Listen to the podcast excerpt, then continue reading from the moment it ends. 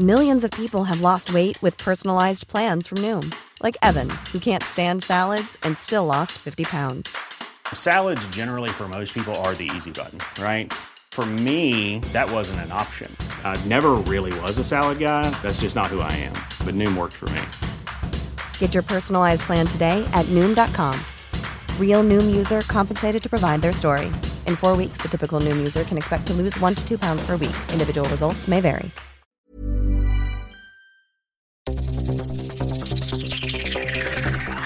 Los desafíos actuales exigen que la ciudadanía tenga la capacidad de saber, pensar y participar más que antes.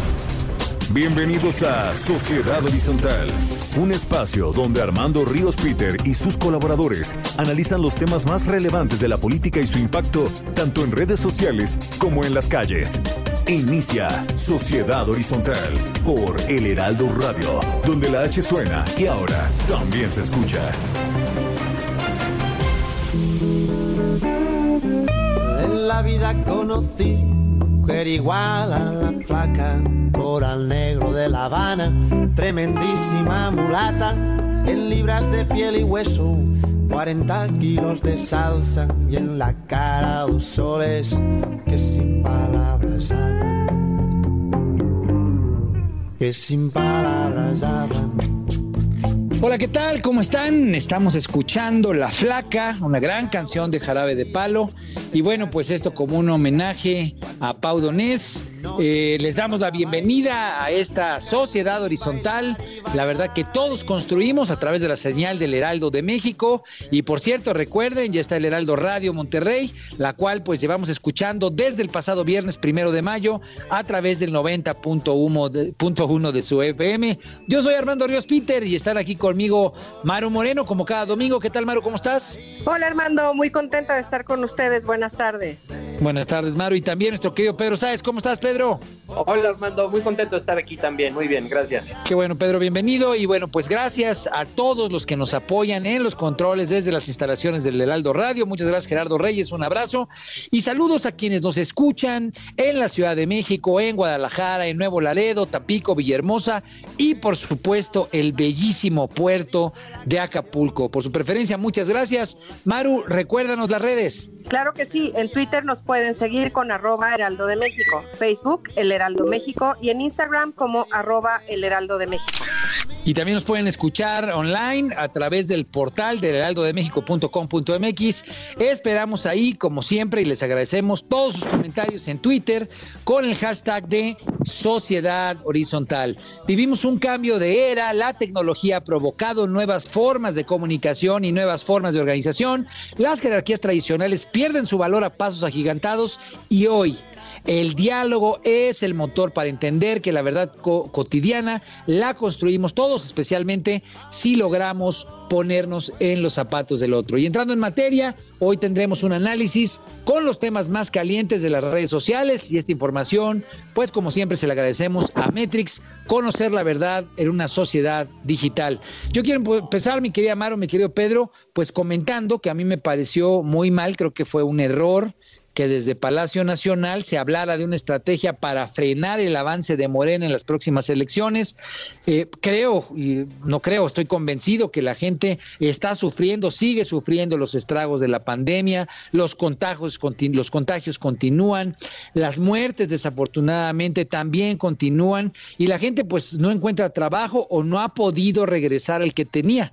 Hoy las madres de familia lo que se preguntan es eh, cómo podrían ellos proteger y cuidar la salud de sus familiares. Los pequeños empresarios quisieran más saber cómo poder reabrir su negocio y los trabajadores cómo encontrar una fuente de ingreso ahora que la han perdido. Creo que no es momento para estar pensando en elecciones y votos, sino en las soluciones, y quiero subrayarlo, en las soluciones que necesita darle el gobierno, darle las autoridades a la gente, porque hoy la gente reclama en estos tiempos difíciles que el gobierno la oriente, le ayude, sea solidaria pues estamos viviendo un momento de salud complicado y sin duda alguna un momento muy complicado en materia económica.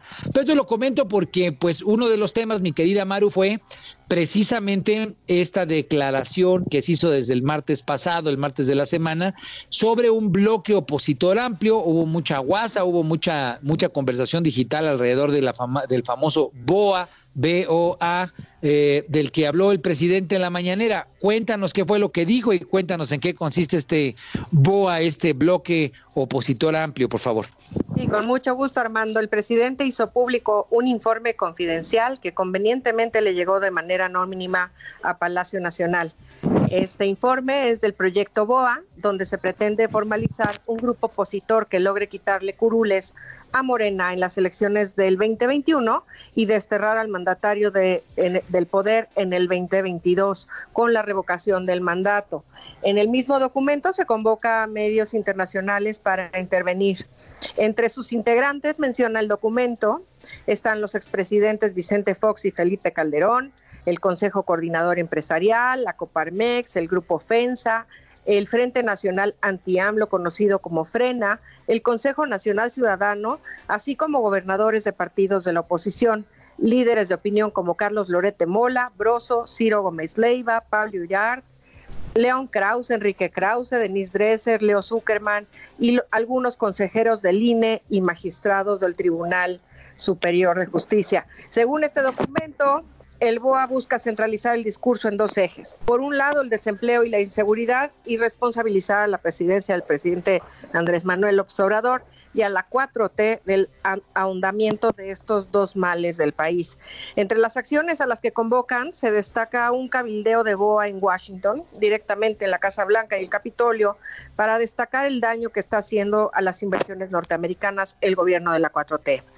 El gobierno, entre comillas, voy a citar un párrafo, ha logrado mitigar el impacto económico de la crisis sanitaria del coronavirus, regalando grandes cantidades de dinero público entre los afectados a través de programas sociales. Es dinero sin ninguna utilidad efectiva contra la pobreza, pero con beneficios político-clientelares inmediatos. Esto es lo que refiere el documento de su apartado de diagnóstico, demostrando una vez más el profundo resentimiento y el odio que la oposición tiene hacia los más vulnerados, dijeron en presidencia. También se plantea encargar a las cámaras empresariales locales que apadrinen a los candidatos del BOA con recursos, personal, propaganda y manejo de redes, así como movilizaciones, organización y capacitación electoral. También se les pide que los ayuden a promover conferencias presenciales y virtuales de los principales analistas, columnistas y periodistas críticos de la 4T, específicamente de algunos medios como Nexos, Proceso, Reforma, El Universal, Milenio, El Financiero y El Economista. Todo, todo eso, perdón, Maru, digamos, todo eso es, es parte del texto tal cual, digamos, el, el documento es todo el detalle de una estrategia. Perdón que te interrumpí, comentabas. No, está perfecto, sí. Sin embargo, a partir de esta comunicación que tuvo el presidente y de la revelación de este documento misterioso, los, todos los comunicadores, medios, organizaciones y personajes involucrados en dicha organización, según el documento, se deslindaron de tales acusaciones. Pero las redes no, deja, no se dejaron esperar, como ya lo mencionabas, y los grupos anti-AMLO subiendo, subiendo a trending topic los hashtags Todos Somos Boa y varios más. Bueno, mi querido Pedro, pues sin duda alguna una bomba esta declaración. Creo que eh, es de esas generaciones, eh, declaraciones que lo que generan es precisamente polarización, que le encanta a las redes sociales. Y bueno, pues me, gustaría escuchar tu opinión, cómo, reaccionó la gente en las redes, cómo viste, digamos, que estuvo el debate, cómo estuvo la confrontación. Y, y tal vez mi primera pregunta es si crees que en este momento se vale estar hablando de política con la crisis de salud que tenemos, la crisis económica, si es un distractor, si es un elemento que busca jalar marca para hablarle directamente a sus, a sus hordas, a sus huestes eh, digitales, el presidente. ¿Cómo, lo percibiste, digamos, como un asunto que parecería que no es el momento adecuado, ni estratégica, ni, ni, ni políticamente eh, contundente en ese momento? ¿Cómo, lo sentiste? Sí, Armando, eh, estoy completamente de acuerdo. Esto fue este, madera para, muy, muy extraordinaria madera para la fogata que son las redes sociales. Eh, a partir de las declaraciones del presidente, todos los días tuvimos un trending topic relacionado con BOA, en ocasiones tres. Ahora, eh, haciendo un poco de análisis al respecto, esto se puede entender, eh, yo creo de una forma muy afortunada, como una edición más, un capítulo más de, eh, de la estrategia que está siguiendo el presidente para volver a posicionarse él en el centro de la discusión, aprovechando, por supuesto, que estamos a un año del proceso electoral. Entonces, habíamos visto ya y habíamos platicado en los programas anteriores que eh, había preocupación en la 4T de que el presidente, en el contexto de la, de, la, de la pandemia, no estaba siendo el centro de gravedad político de la cuarta transformación y que había empezado, eh, había dado Epigmenio Ibarra el banderazo para cambiar de estrategia narrativa y estrategia de redes con las entrevistas que le estaban haciendo al presidente. Ahora, ¿por qué ahora eh, este tema del BOA, el bloque este, amplio opositor? Bueno, pues es muy sencillo. Eh, creo que también en algunas ediciones anteriores del programa hemos platicado que en redes sociales no se constituyen héroes, se constituyen villanos. Y para poder tener una presencia importante, para poder ser un héroe en redes sociales, para poder retomar el centro de gravedad, se tiene que constituir este, un ente, el, sucesor a los conservadores y el sucesor a la mafia del poder, que además le sea útil en la narrativa eh, en la narrativa preelectoral y en la narrativa postelectoral. Entonces, simple y sencillamente lo que se está haciendo en este momento es, se está siguiendo la estrategia de constituir, eh, reconstruir a la mafia del poder, reconstruir a los conservadores, reconstruir a todos estos actores con los que se ha estado peleando eh, la cuarta transformación en algo que haga sentido en el proceso electoral. O sea, es digamos... esto, sí. Sí, no, no lo ves como algo casual, lo ves parte como parte del nuevo guion, ya lo comentabas la vez pasada. Correcto, es correcto, está pensadísimo y lo podemos comparar con todo lo que ha hecho el proyecto AMLOISTA y la cuarta transformación desde más o menos el 2012. Ok, ¿y qué, cuáles serían, digamos, esos elementos que, que, destacarías como elementos a atender, elementos a entender? El más importante es la construcción de un villano en torno al cual AMLO se presenta como el héroe natural. Que es un villano que ha ido mutando a final del día, es la mafia de poder que entonces luego se convirtió en los conservadores y ahorita vamos a escuchar otra, otra declaración que hizo el presidente, pero lo ves así, digamos, como un mutante que todavía no acaba de fenecer y, y es el presidente López Obrador, digamos, quien quien sigue combatiéndolo y eso le ayuda a solidificar eh, no solamente su narrativa, sino a su base de apoyo. ¿Es correcto? Es, es correcto, es correcto. Y como lo habíamos platicado ahora, en, y este comentario también puede resolver la, la, pregunta que me hacías de si es oportuno, que también hecho está. Pues eh, este mutante ya existía antes, ¿no? Se llamaba la mafia del poder y como lo comentamos hace tres o cuatro días tú y yo en, en, en privado, las últimas eh, películas de Star Wars no tienen la misma potencia que las primeras, ¿no? Porque pues, obviamente The First Order, el, este nuevo villano que se inventó, pues no tiene la, nueva orden, la nueva orden no tiene la potencia del imperio, ¿no? Y el bloque opositor amplio, pues tampoco tiene la potencia de la mafia del poder, ¿no? o sea, no tiene la, la, solidez, es un mutante, pero un poquito más disminuido en tu, en tu lectura. Exacto, exacto, exacto. Es el, es el mismo bicho, ¿no? Igual que en las películas de las guerras de las galaxias, es el mismo bicho, pero una vez que ya lo reconviertes para, o sea, una vez que ya lo venciste, ¿no? Ya venciste al imperio, ¿no? Y lo reconviertes para volver a tener eh, una excusa de héroe, pues ya no hace el mismo sentido, ¿no? Entonces, pues espero que eso sirva un poco como respuesta de qué tan afortunado es este en este momento eh, la creación de o la reconstrucción de este, de este nuevo villano. Sí, sí, es importante tenerlo presente porque a final del día viene la elección. Yo hay una coincidencia, digamos, entre estas declaraciones y una que nos va a comentar Mara ahorita eh, y, el inicio del arranque, digamos, del año electoral. La elección es el próximo 6 de junio.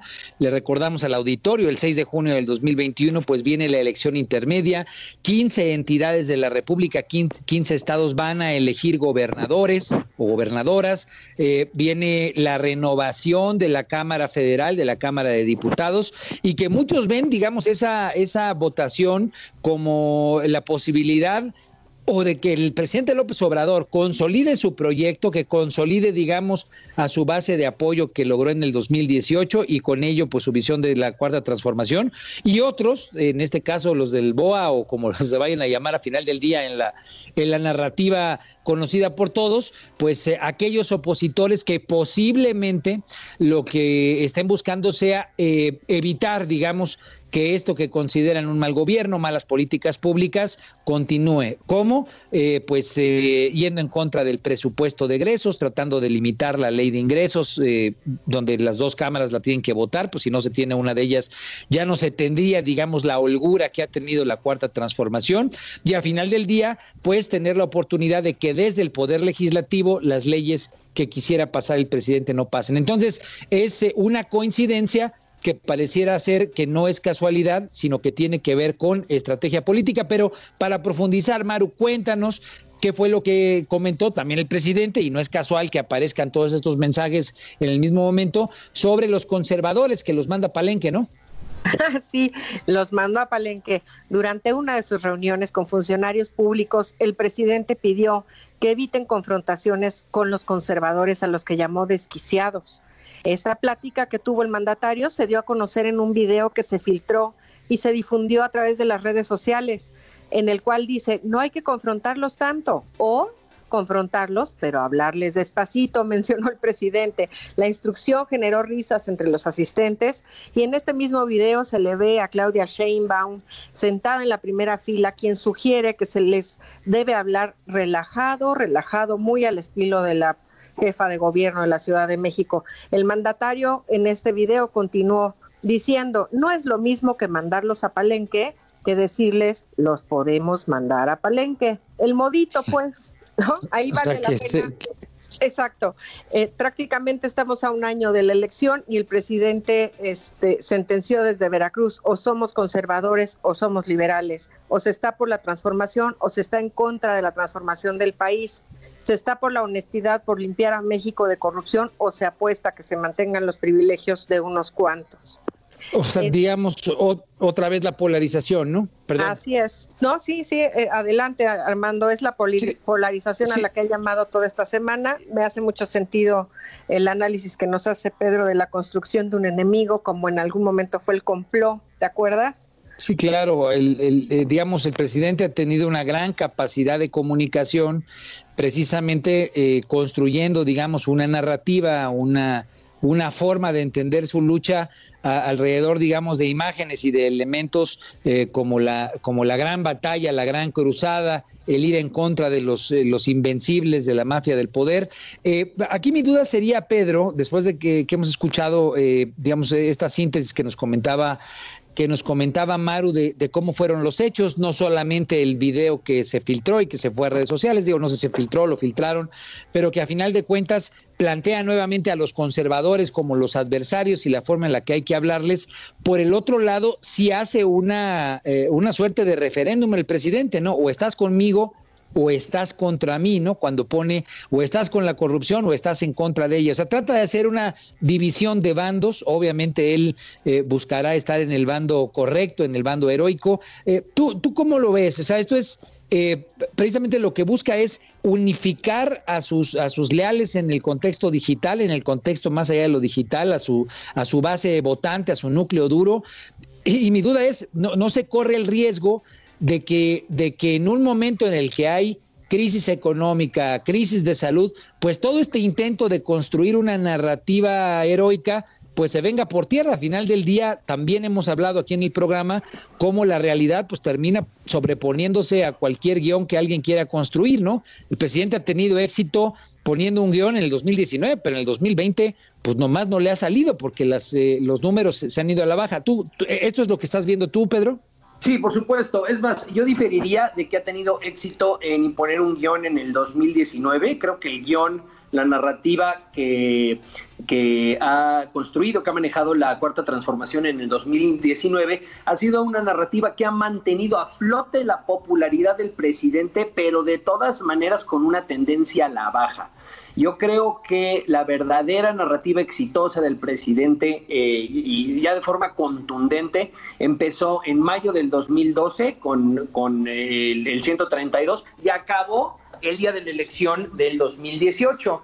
Y es precisamente ese... Eh, esa dificultad, los obstáculos que han eh, encontrado para volver a revivir la, el éxito de su narrativa durante el, el, sexenio de Peña, que se están tomando estas decisiones, las que ya platicamos, y esta que cierra pinza.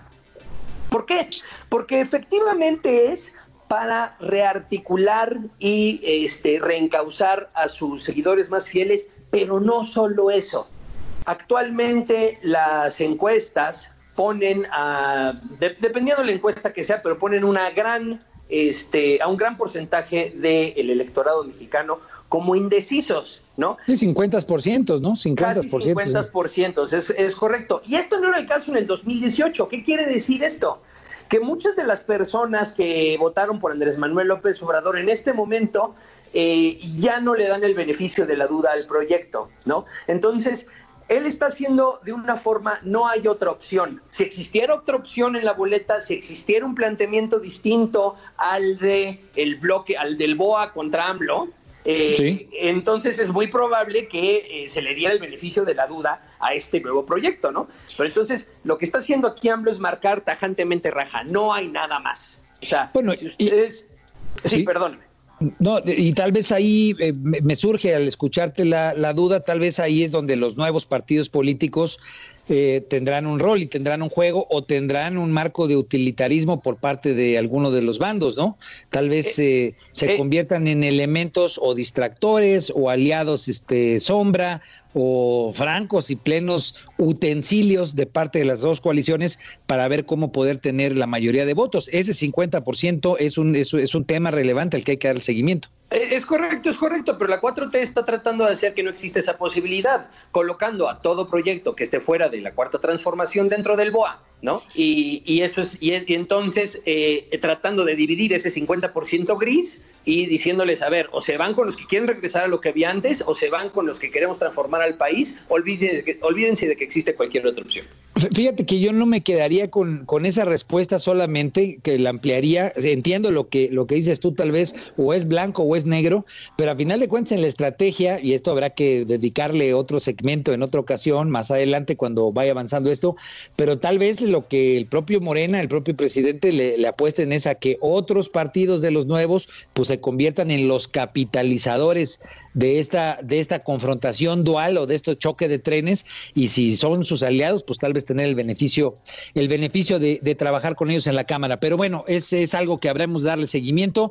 A final de cuentas, la polarización parte de una estrategia, como lo comentas, Pedro, como lo comentas, Maru, que a la, en la cual tendremos que estar pues muy atentos. Y, por eso, Maru, te pido que nos comentes esta nota que en realidad no la comentamos en el programa anterior, pero pues que nos da un poco de, de realce de, de qué es en lo que estamos ahorita eh, López Gatel comentó que se incrementaría, y terriblemente lo comento desafortunadamente, pues el número de muertos a 35 mil. ¿Cómo, ¿Cómo estuvo esto que planteó el 4 de junio?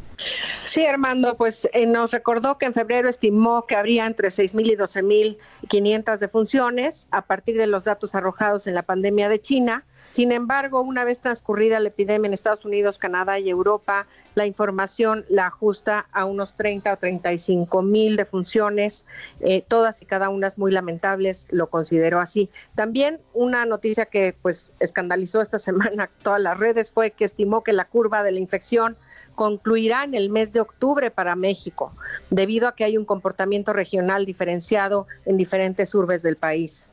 Esta es la nota.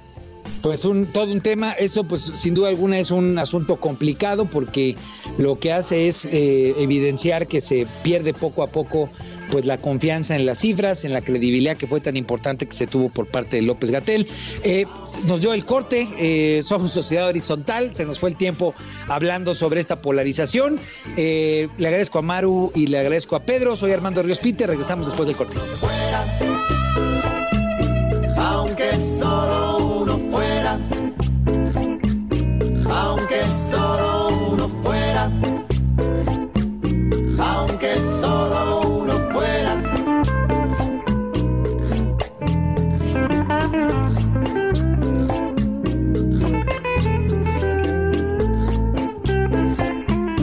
Aunque solo uno fuera. Vamos a una pausa y regresamos a Sociedad Horizontal por El Heraldo Radio.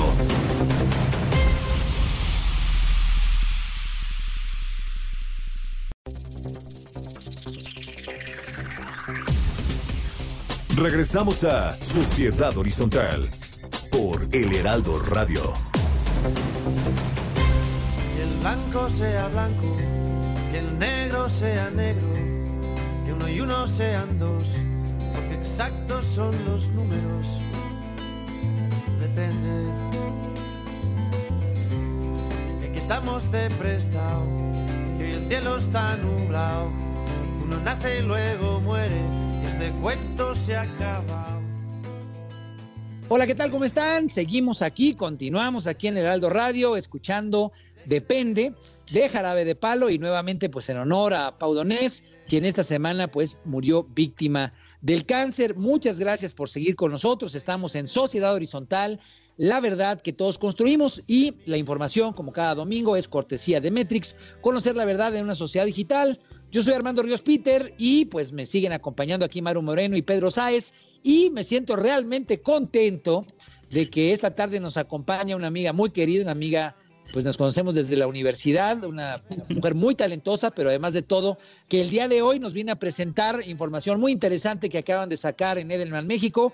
Marianita Sanz, ¿cómo estás? La directora general de Edelman México. ¿Cómo te va? Bienvenida, qué gusto que nos acompañas. Feliz de estar aquí con ustedes, Armando. Muchas Eh, gracias. por invitarme. Al contrario, felices. Y bueno, pues en realidad lo que queremos es que nos comentes, nos interesa mucho. Vimos que publicaron hace unas semanas este reporte, este reciente estudio sobre la medición de confianza y la pandemia en el contexto del COVID-19. Eh, entonces, quisiéramos platicar de eso, que tú nos ayudes a entender cuáles fueron los resultados que obtuvieron. ¿Por qué no nos cuentas un poco en general de qué va este estudio de confianza que presentó Edelman? Es un estudio que obviamente compara varios países, tiene una visión mundial y también, pues obviamente, cuáles son eh, los resultados, los, los, lo que podemos aprender para México. ¿De qué va este estudio, Mariana? Claro que sí, te cuento, Armando. Mira, Edelman desde hace 20 años hace un estudio que se llama el Edelman Trust Barometer. Es un estudio global sobre confianza en instituciones. Medimos la confianza en las ONGs, en los medios de comunicación, en las empresas y en los gobiernos. Y año con año hacemos este estudio eh, generalmente en- en- entre 18 y 20 mercados del mundo. Y Richard Edelman, que es nuestro CEO, lo presenta todos los años en Davos en enero. Y este año se presentó en enero normalmente, pero pues con toda la situación del COVID decidimos hacer un corte ahorita en abril, medimos ah, en la primera quincena de abril para entender un poco cómo estaba cambiando la confianza en estas cuatro instituciones alrededor del mundo y México fue uno de los 11 países que se midió. Y fíjate que lo más interesante que encontramos en este estudio fue una burbuja de confianza muy grandota.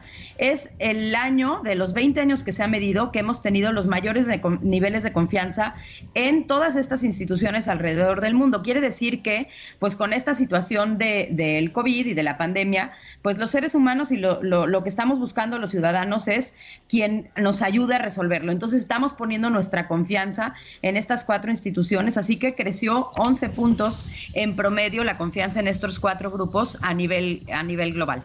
En México, la, la, mm, el orden, digamos, de las instituciones, de la confianza en las instituciones no cambió todos los años, eh, desde hace mucho tiempo en México que lo medimos, quienes, en quien más creemos en México es en las ONGs, después en el sector privado, en las empresas, después los medios de comunicación y muy al final en el gobierno. En México, cada año que yo presento este estudio, resulta que estamos en el, en el tope de la tabla de cuánto creemos nosotros en nuestras ONGs. Somos el país que generalmente cree más en sus ONGs, pero también somos el país que menos cree en su gobierno. Siempre estamos al- hasta bajito de la Hasta tabla. abajo. Así es. Y este año, fíjate que, que la la- esta medición de confianza sí se movió de manera importante, en- creció en todas las, las- las instituciones con el tema de COVID, pero fíjate que en el tema de gobierno ahí fue donde se movió más. De la última medición que teníamos a la medición que presentamos en enero, el gobierno ganó 10 puntos. Evidentemente, pues esto tiene que ver con el cambio en nueva administración, nuevo gobierno, unas elecciones pues muy complejas, este, una narrativa que constantemente pues ataca lo que sucedió en el pasado y demás. Entonces, 10 puntos de ganancia tenía el gobierno. Pero de enero a abril que medimos, todavía gana 12 puntos más el gobierno. Así que estamos viendo un crecimiento en términos de confianza en el gobierno muy importante. Pero quisiera yo nada más hacer una, un, un, subrayar que cada vez que en Edelman durante estos 20 años hemos visto que hay un crecimiento de doble dígito o un crecimiento muy pronunciado en alguna de estas instituciones de un año para otro, lo que vemos al año siguiente es que esa burbuja se poncha. Y generalmente, cuando, es, exactamente, cuando vemos que son crecimientos tan disparados, tan rápidos, después el año que viene eso se cae de manera muy importante. Entonces, probablemente lo que estamos viendo ahorita con, con México en términos de la confianza en el gobierno es eso, es una burbuja, es, eh, son expectativas sobre todo, ¿no? En términos de COVID, eh, la medición lo, lo, que hizo fue preguntarle a la gente qué tanto o, o qué rol le daban a cada una de estas instituciones y lo que está pasando es que pues, los ciudadanos estamos esperando que el gobierno sea el que encabece y el que lidere la batalla contra el virus, ¿no? Este, okay. entonces, eso es en donde estamos poniendo nuestras expectativas. Pero también es muy interesante, Armando, que cuando nosotros hacemos ya preguntas que tienen que ver con desempeño y no con expectativas, okay. ya los números del gobierno se empiezan a ir para abajo. O sea, con resultados concretos, ¿no? No, no solamente, digamos, ideas, sino, sino resultados concretos. Exactamente. ¿No? Cuando, porque cuando medimos confianza es eso, es qué esperanza tienes tú, qué confianza tienes de que van a responder. Es una cuestión más como a futuro es, es de expectativa. En cambio, cuando ya les preguntamos por desempeño, ¿no? Cuando ya les preguntamos qué tanto el gobierno está haciendo su labor para, por ejemplo, suministrar eh, todo lo, el equipo médico y los tratamientos, entonces ya se nos van a niveles de 30%. Ahí ya se va muy bajito. Y fíjate cómo también empieza a responder eh, este niveles de confianza, como siempre en México. Cuando preguntamos también qué tanto ha respondido las empresas, qué tanto ha respondido el sector privado, ahí entonces ya crece, ¿no? Contrasta mucho con, con la calificación que le dan al gobierno, porque uno de cada dos encuestados te dice que las empresas sí están implementando medidas de seguridad acertadas para sus empleados, ¿no? Entonces, eso nos parece muy interesante. Gracias. Sí, Mariana, una duda, soy Maru Moreno.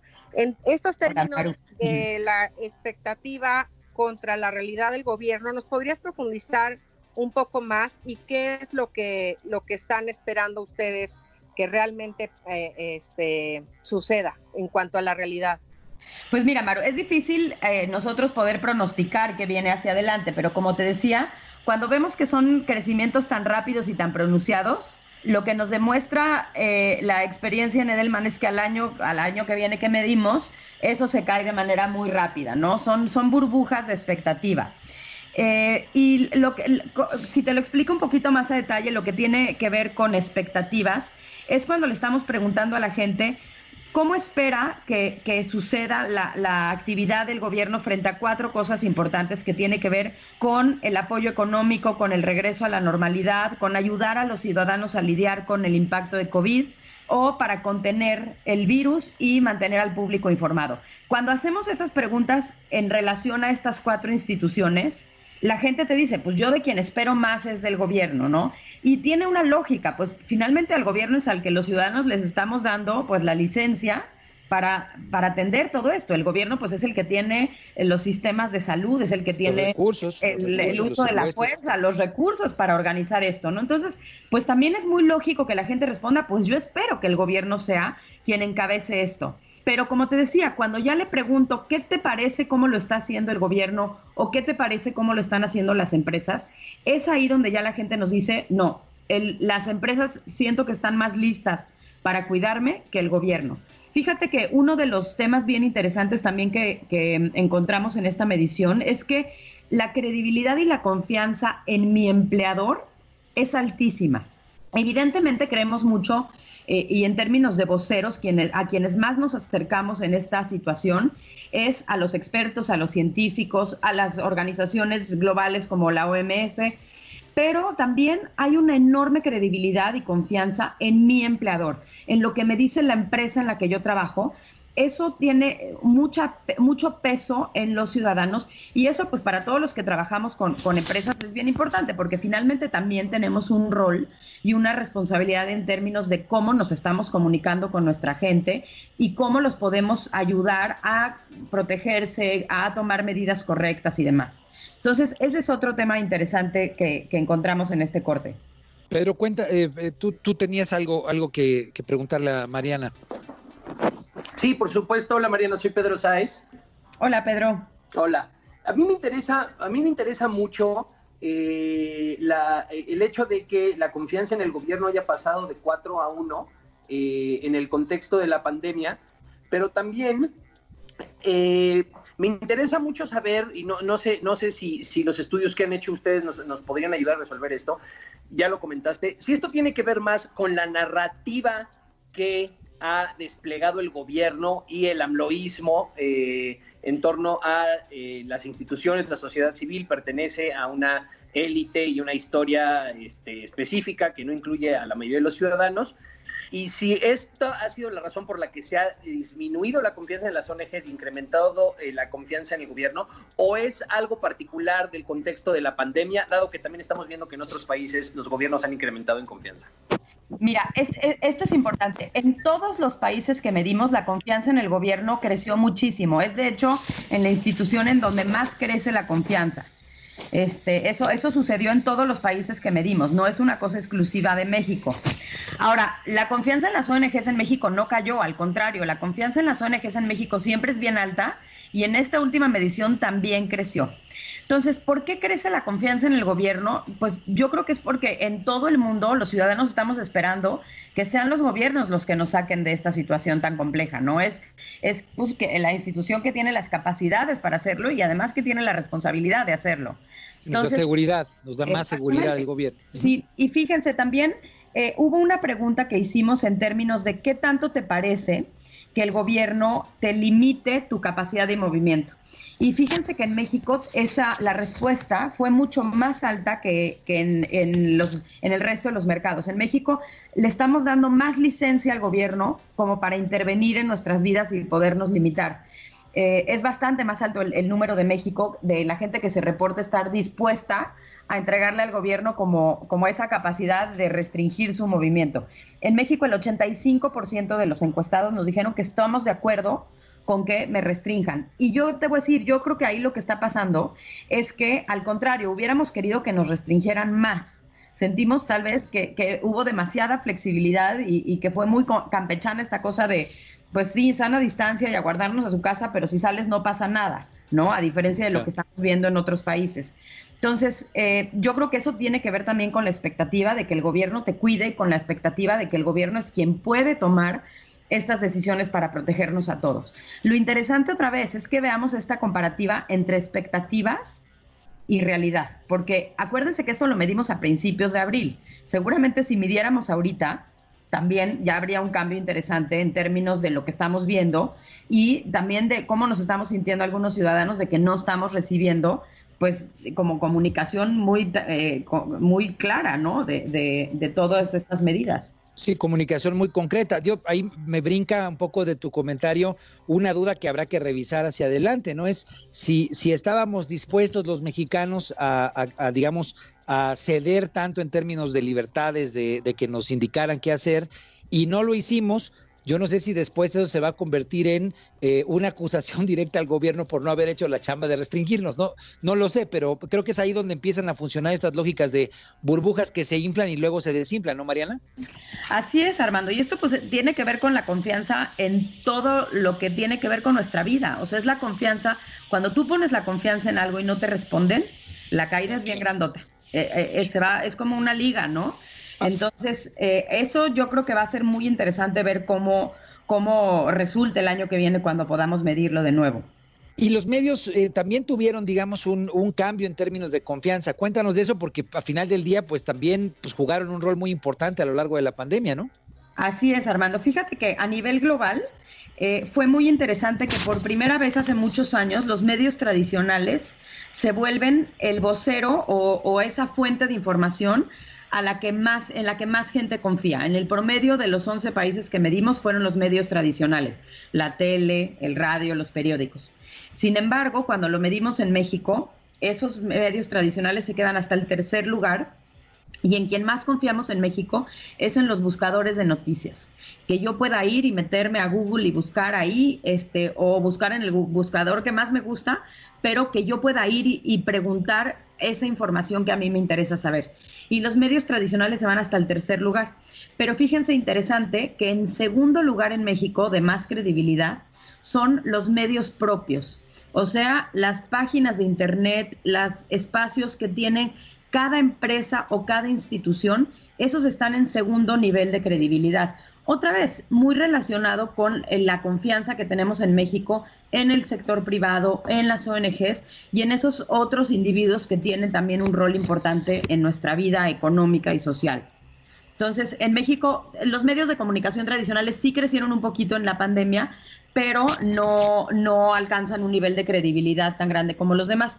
Sin embargo, además, eh, en algunas otras preguntas que hicimos en este corte, encontramos que sigue siendo enorme el, miedo que tenemos los mexicanos de los fake news. El 81% de la gente me dice, yo no sé si lo que estoy leyendo es verdad o es fake. No, no tengo la capacidad de discernir si lo que estoy leyendo es lo, en lo que debo de confiar. Y además, el cuarenta y tantos por ciento de la gente nos dice, no estoy viendo suficiente eh, cobertura verdaderamente con investigación y con datos duros que me dé la capacidad de tomar decisiones frente al tema de COVID. Quisiera la gente, y un llamado que nos hacen en este, en este eh, corte que hicimos del Trust Barometer, a que haya, a que los medios de comunicación se tomen en serio este rol de ayudarnos a, a informarnos mejor, con información científica, con datos duros y menos información sesgada políticamente. Ahí, Mariana, retomando lo que estabas hablando sobre los fake news, este, hay quien, quién, ¿cuál es el papel de los medios tradicionales sobre las redes o, dónde están habiendo mayor confianza? Eh, si en, nos decías que en los medios propios y en los medios tradicionales, pero ¿crees que siga eh, con esta tendencia en materia de salud? ¿Será posible que se mantenga así después con la crisis económica que se va a enfrentar en cuanto a confianza en los medios y fake news. Mira, Maru, eh, cada año hacemos esta medición de qué tanto creemos en estos cuatro eh, eh, personajes, digamos, dentro de los medios, en los buscadores, en los medios propios, en los medios tradicionales y las redes sociales. Las redes sociales siempre están en la parte de abajo de la tabla y los buscadores siempre son los que nos salen arriba. Entonces, creció un poquito la confianza en todos estos, en, los cuatro tipos de medios, pero sigue siendo bajita en comparación con otros países. Yo sí creo que los medios nos están quedando a deber a los mexicanos en términos de lo que necesitamos para poder tomar decisiones, ¿no? ¿Y qué viene hacia adelante? Pues yo no, no creo que esté creciendo de manera significativa la confianza en medios tradicionales. La verdad es que eso no, no hemos visto que suceda, no es una tendencia que estemos viendo en México. Así que pues ahí pues creo que es un llamado interesante para los medios a, a, ver lo que la gente está valorando y es lo que le está generando confianza a la gente que es información dura, información científica y sin sesgos políticos. Eso es lo que la gente está buscando. Pedro. Sí, aquí estoy. Eh, Mariana, retomando el tema de las empresas, eh, muchos han dicho que la iniciativa privada va a tener un rol eh, importante tanto en la reactivación de la economía como en, este, en mantener, eh, el, en medir de lo posible esta, esta pandemia a raya. ¿Qué dice el estudio? ¿Qué nos podrías decir del, rol que tendrán los, los, los, empresarios, la confianza que se tiene en ellos en este sentido? Que ya se habló un poco al respecto. Qué bueno que me lo preguntas, Pedro. Fíjate que a mí, eh, en, en, lo que vamos encontrando en el Trust Barometer, siempre lo que sale con relación al sector privado me parece de las cosas más interesantes, porque, eh, como les decía hace un ratito, la figura de mi empleador sigue generando muchísima confianza y la figura del sector privado genera mucha confianza en México. Eh, lo que nos está diciendo eh, la gente es que espera que los CEOs y los líderes del sector privado eh, participen mucho y puedan colaborar, no solo con el gobierno, pero con las ONGs y con aquellas instituciones que están al frente de la solución para poder eh, salir todos de esta, ¿no? Y uno de los llamados que hacemos a las empresas es a que ahorita no es momento de vender, es momento de buscar soluciones. Entiendo que todos tenemos que vender, pero en términos de las historias que vamos a ir a contar allá afuera y en términos de, de, lo que también hablamos con nuestros propios empleados, es importante que seamos parte de la solución. La gente nos está pidiendo al sector privado que colaboremos. Esta sensación de choque constante y de estar peleando en medio de una pandemia es la peor idea del mundo. Lo que la gente está pidiendo es colaboren para que solucionemos entre todos. Entonces, este es uno de los llamados interesantes al sector privado. Y luego el otro punto que es bien importante es que a los CEOs les dicen, tienes que ser más activo, tienes que tener una voz mucho más eh, proactiva y tomar decisiones a veces hasta antes de lo que haga el gobierno, ¿no? Lo que nos sucedió al principio de, la pandemia cuando muchas de las empresas decidieron irse a home office antes de que el mismo gobierno pidiera que esto fuera eh, una cuestión oficial, ¿no?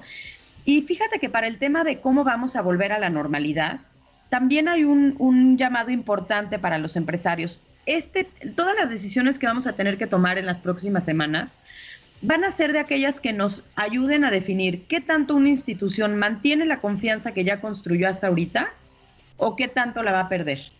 ¿Cómo hagamos ese regreso a la normalidad? ¿Qué tan rápido abramos los restaurantes, los cines, las tiendas? Eh, ¿Qué tanto vayamos a, volver eh, a las oficinas, por ejemplo?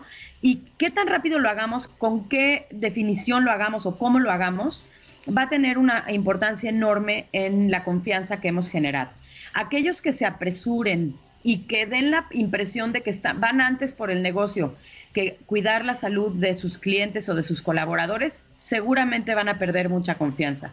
El llamado aquí es a ser cautelosos. El 84% de la gente nos dice, yo espero que los CEOs sean cautelosos, sean conservadores en términos de la toma de decisiones y que regresemos cuando tengamos que regresar y siempre anteponiendo la salud de los clientes y de los colaboradores de, de las empresas. Ahora, Mariana, yo me quedo con esto de una voz mucho más proactiva, sin duda alguna en el contexto del COVID, que es lo que ustedes revisaron, pues evidente, ¿no? Se necesita liderazgo, solidaridad, varias de las cosas que has planteado tú, pero eh, ¿tú crees que esto es algo que se vaya a quedar? A mí me da la impresión, y es un poco el tema de sociedad horizontal, es de que el tener una voz y la necesidad de estarla poniendo sobre la mesa en, el nuevo mundo hiperconectado, pues es una realidad que llegó para quedarse. ¿Sería un consejo, tú crees que también habría que escuchar por parte de los empleadores en los sucesivo?